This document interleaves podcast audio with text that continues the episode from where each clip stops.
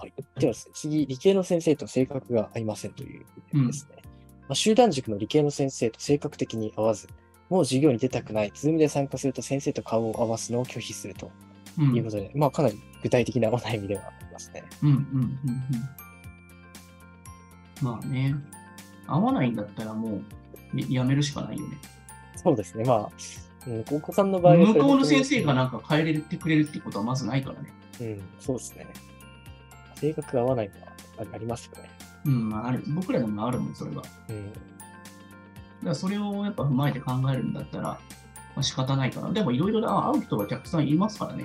うん。まあ今の時代、本当に、あの、まあ特にズームでしたら、全世界のいろんな先生とつながれますので。そうそう。それでその中で会ってよかったなと思ったら、とりあえずやってみたらいいし、うん。うん、とりあえずやってみようってすごく大事だと思いますよ。僕らもそういう精神ですから、とりあえずやってみようって感じですよね。そうですね。お客様との出会いと最初に回してみないと見えない景色時間の方が本当もったいないので、そこでずっと惰性で続けているっていうのはすごいもったいないじゃないですか。うん。その機会損失で他の先生ではもっとなんかいい感じで出会えたかもしれないのにって考えると、ある種なんか、併用していきながらそれに乗り換えるとかっていうのは全然いいんじゃないかなと思う。僕たちもなんかすごいああったらもうずっと続けていただいてもいいし、逆にちょっと難しそうだなと思ったら、なんかあの全然あの他の方とか試していただいてもいいですよみたいな感じなんですよね。だからそうですね。確かに。うん。だからそういったのはなんか、まあ、おのおのの、やっぱそれが本人が一番わかると思うんだ、反応がね。うんそうですね本人の反応を見ていただけながらやっていったらいいんじゃないかなと思うん。います。あまはいり一つの回答にこだわりすぎる必要はないということそうですね。